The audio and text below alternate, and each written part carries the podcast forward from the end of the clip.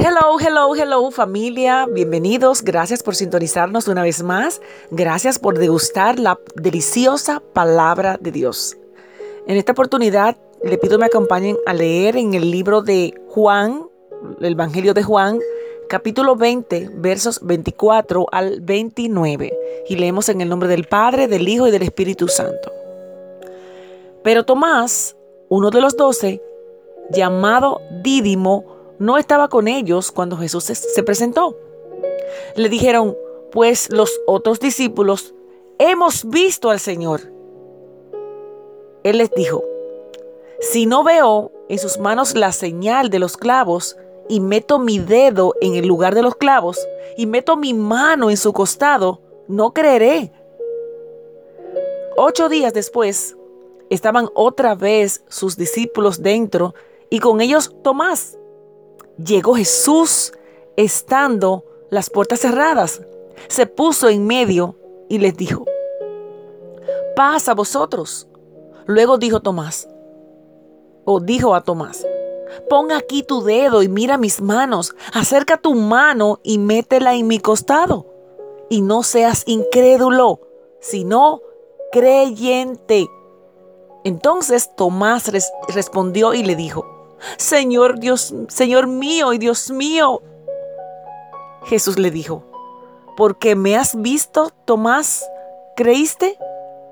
Bienaventurados los que no vieron y creyeron.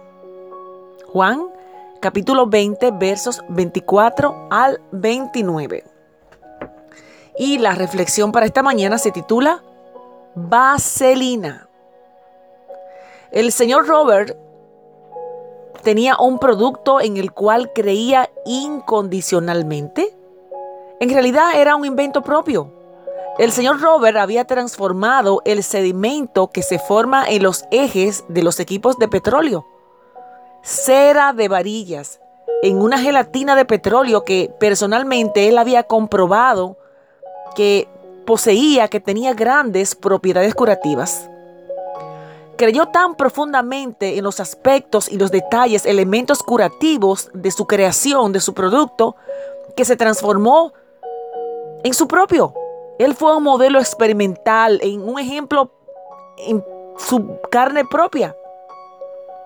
Para demostrar a otros los beneficios de este producto, el señor Robert se quemó con ácidos y con fuego, y se cortó y se raspó tan profundamente que durante toda su vida llevó las cicatrices de sus experimentos? Ah, pero a pesar de eso, el señor Robert demostró su punto de vista y la gente se convenció. Solamente tenía que mirar sus heridas y cómo esas heridas se habían curado para ver el valor de su producto, el cual sigue siendo hasta el día de hoy todo un éxito y lo conocemos como vaselina. Mis amados, el apóstol Tomás, al igual que los clientes del Señor Andrés, tuvo que ver para creer. ¿Y nosotros necesitamos ver las heridas que Jesús sufrió? ¿Necesitamos para ver, para cambiar nuestra vida? Como Tomás, ¿creemos al punto que obedecemos? Creer en Jesús es seguirle, es parecernos lo más posible a Él, es hacerlo nuestro modelo. Jesús le dijo a Tomás, porque me has visto, Tomás, ¿creíste? Bienaventurados los que no vieron y creyeron. Aleluya. ¿Y la reflexión? Vaselina. Bendecido día.